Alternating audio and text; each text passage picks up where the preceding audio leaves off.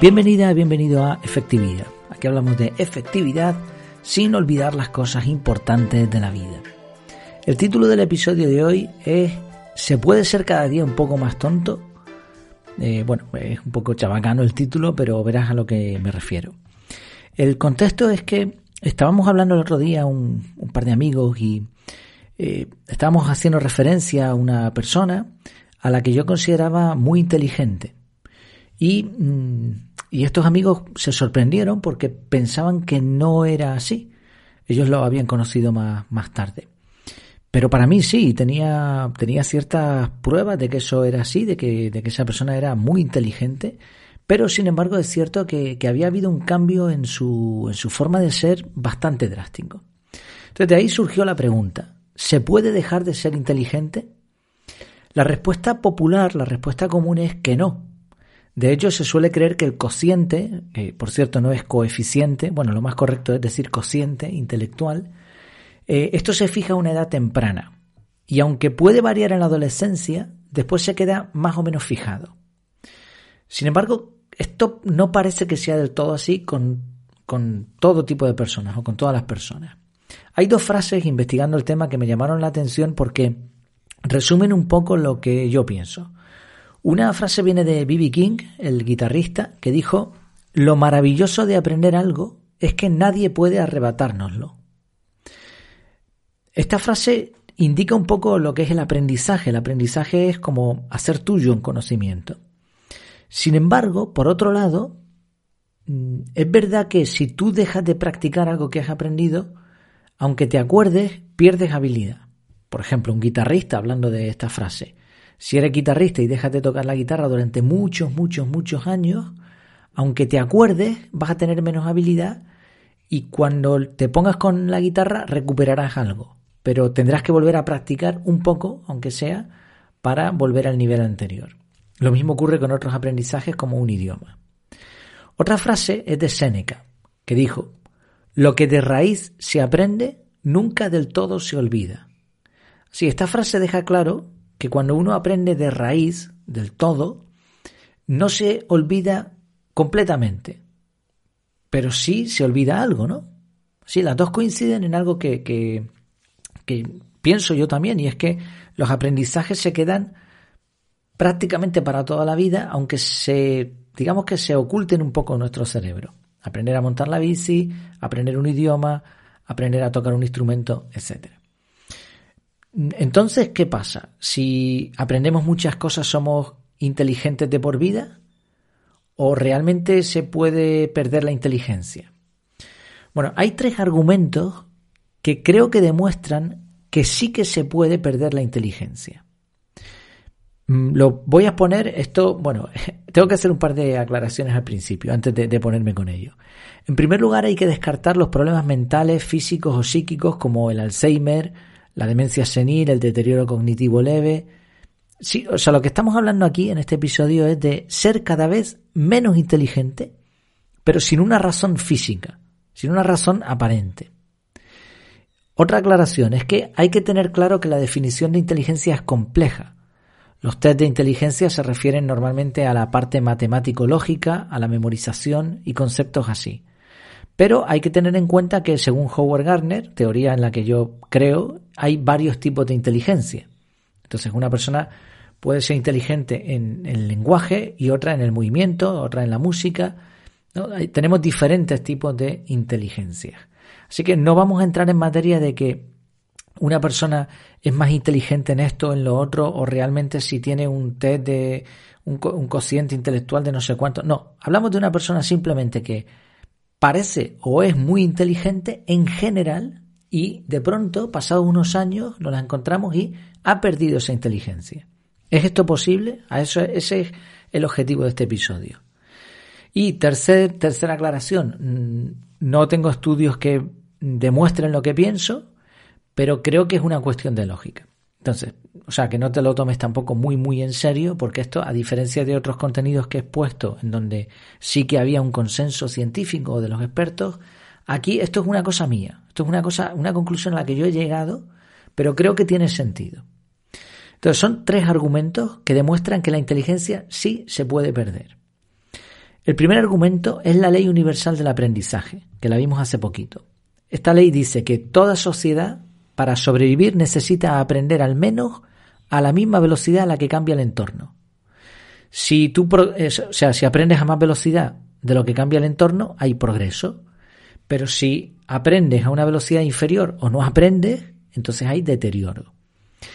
¿Qué pasa con algunas personas que, que eran muy inteligentes o que por lo menos tienen esa capacidad? No han aprendido, no se han adaptado al entorno y por lo tanto cada vez parecen, entre comillas, más tontos.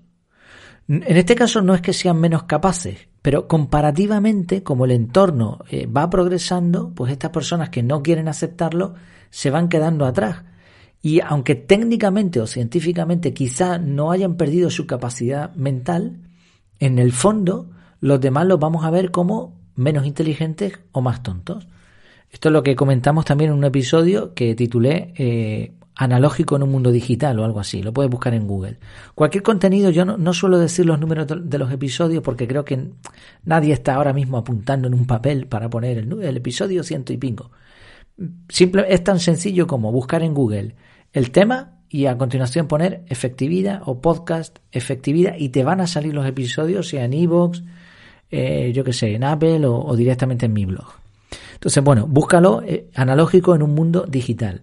Y hablábamos de este tema. Lo interesante de esta, este primer argumento que demuestra que la inteligencia se puede perder, en este caso, por lo menos la percepción de, de otros hacia alguien, lo interesante es que esto es una decisión voluntaria por omisión. O sea, decides ser más tonto porque no quieres aprender. Entonces, este sería el primer argumento. Segundo argumento. La realidad es que muchas personas sienten que están perdiendo inteligencia. Esto no nos lo va a decir nadie. O sea, nadie va a acercarse a nosotros y nos va a decir, oye, eh, creo que, que soy más tonto que hace unos años. Esto, no, va a venir nadie a contarnos eso, porque es íntimo, porque a nadie le gusta expresarse así. Pero si miras en Google, que Google, claro, como no es nadie, pues a ese sí que le preguntamos, ¿no? Bueno, pues hay un montón de búsquedas relacionadas con esto. Siento que no soy tan inteligente como antes, siento que estoy perdiendo inteligencia. Y son comentarios de personas que tienen esa sensación. Cito dos por poner un ejemplo. Una persona decía, Además de sentirme menos inteligente, me siento bruta y realmente tengo miedo. No soy la misma de antes, tan enérgica y llena de sueños. Otra persona decía, he perdido inteligencia y no sé por qué. Se me olvidan las cosas, no sé si en qué mes estoy a veces, me cuesta razonar y hablar, parezco un niño a veces. Evidentemente puede haber razones detrás de todo esto, ¿no? Como una baja autoestima, la falta de adaptación por un cambio de entorno, como decíamos antes, presiones externas. Pero lo cierto es que hay mucha gente que, aunque no lo exprese, siente que está perdiendo esa inteligencia. Por otro lado, también hay numerosos expertos que creen que el ser humano se está volviendo cada vez más estúpido y que las capacidades mentales van decayendo. Si fuera así, esto demostraría que se puede dejar de ser inteligente. La cuestión es si en la vida de una persona o en el transcurso de unos cuantos años se puede dar un cambio en la inteligencia tan drástico y además no provocado por un problema físico o psíquico. Pero hasta en eso hay experiencias que de personas o, o personas que dicen que encuentran a otro que ha perdido su inteligencia, como creo que fue el caso que contaba al principio. Sí, ya tenemos un segundo argumento. Mm, más allá de los estudios que haya, muchas personas creen que esto es así aunque no lo digan abiertamente. Y quizás este, este, sea el problema de por qué la teoría común es que la inteligencia permanece, ¿no? Vale, el tercer argumento, y creo que es el más potente, y aquí sí me voy a, voy a tirar mano de estudios, es que hay un montón de estudios científicos que demuestran cómo podemos mejorar nuestra inteligencia. Pero montones, ¿eh? de todo tipo. La cuestión es, si le damos la vuelta a esto, es decir, si de forma consciente podemos ser más inteligentes, obviamente también podemos ser menos inteligentes. Nadie querría eso, nadie va a buscar en Google, quiero ser más tonto, no, lo quiere nadie. Pero por lógica, si hacemos lo contrario a lo que nos ayuda a mejorar, empeoraremos. Y de hecho, hay algunas cosas que si te las planteas, vas a ver que no solo, si las haces, no solo no vas a, ser más inteligente, sino que efectivamente va a afectar a tu inteligencia y vas a ser más tonto o más tonta, ¿no? Por ejemplo, consumir demasiadas grasas saturadas. Esto dicen los expertos que, en particular las dietas ricas en este tipo de grasas, alteran la flexibilidad cognitiva, ralentizan los tiempos de reacción y dañan la memoria. La multitarea es otra de las cosas que nos perjudica. Un neurocientífico comentaba, el cerebro no está diseñado para realizar múltiples tareas. Vale, estamos de acuerdo. Pero ahora añade esto. Cuando la gente piensa que está realizando varias cosas a la vez, solo están cambiando rápidamente su atención de una tarea a otra. Y esto tiene un coste cognitivo. Esto tiene un coste cognitivo. Sí, que está siendo más tonto. O sea, no, no estás aprovechando la inteligencia. Otro problema, no memorizar nada. Esto dicen muchos que es culpa de la tecnología. Yo aquí tengo mis dudas, pero bueno, un libro que leí de hecho de Nicholas Carr decía, nos estamos volviendo menos inteligentes, más cerrados de mente e intelectualmente limitados por la tecnología. Otro problema, comer demasiado azúcar. Un estudio de 2012 de la Universidad de California en Los Ángeles mostró que las ratas que consumían demasiada fructosa resolvían más lentamente los problemas. Otro, ver televisión basura. Un psicólogo australiano realizó una investigación bastante curiosa con 81 personas que tuvieron que ver un reality sobre la vida diaria de un hooligan. Tras el visionado tenían que completar un examen de cultura general. Aquellos que no habían visto el programa sacaron mejores notas que los que sí lo habían visto. Y este es uno de muchos estudios que también hablan sobre la influencia de la caja tonta. Otro problema, no dormir bien. De hecho, el trastorno continuado de los ritmos circadianos que no se refiere a los cronotipos, ojo, sino a los ritmos circadianos, que mm, dependen mucho de la luz, eh, el trastorno, el, no seguir ese ciclo natural, tiene un impacto a largo plazo en el comportamiento cognitivo, nuevamente la inteligencia. Y hay otras muchas razones, por ejemplo, hay estudios de, que dicen de masticar chicle, de deportes de contacto donde notamos golpes en la cabeza, el uso de drogas, tabaco y alcohol de forma continuada. Pues imagínate lo tonto que te hace si te pones a, fumar marihuana todos los días. Una dieta poco sana y una vida sedentaria también. El estrés, la depresión, estar rodeado de personas poco inteligentes o que no aprenden nada. Sí, todas estas cosas, si las hacemos, obviamente no las vamos a hacer porque sí, pero bueno, o sea, digamos que, que llevamos una vida malsana en todos estos sentidos aunque no nos estemos dando cuenta, aunque realmente no lo queramos hacer así, la llevamos. ¿Qué nos va a hacer? ¿Más inteligente o menos? Es evidente que nos va a llevar a ser menos inteligentes. Sí, en resumen, yo creo que hay tres argumentos. Uno, la ley universal del aprendizaje requiere que sigamos aprendiendo a un ritmo mayor al entorno. Si no lo hacemos, aunque tengamos la capacidad mental, los demás nos van a ver como tontos. Segundo, las propias personas notan que de vez en cuando o que en determinados periodos de su vida pierden inteligencia. Y otras personas ven lo mismo en otros. Y además los expertos están notando una pérdida cognitiva, una carencia, no en un periodo de, de 300 o 400 años, sino en periodos mucho más cortos que podrían envolver la vida de una sola persona, de una generación.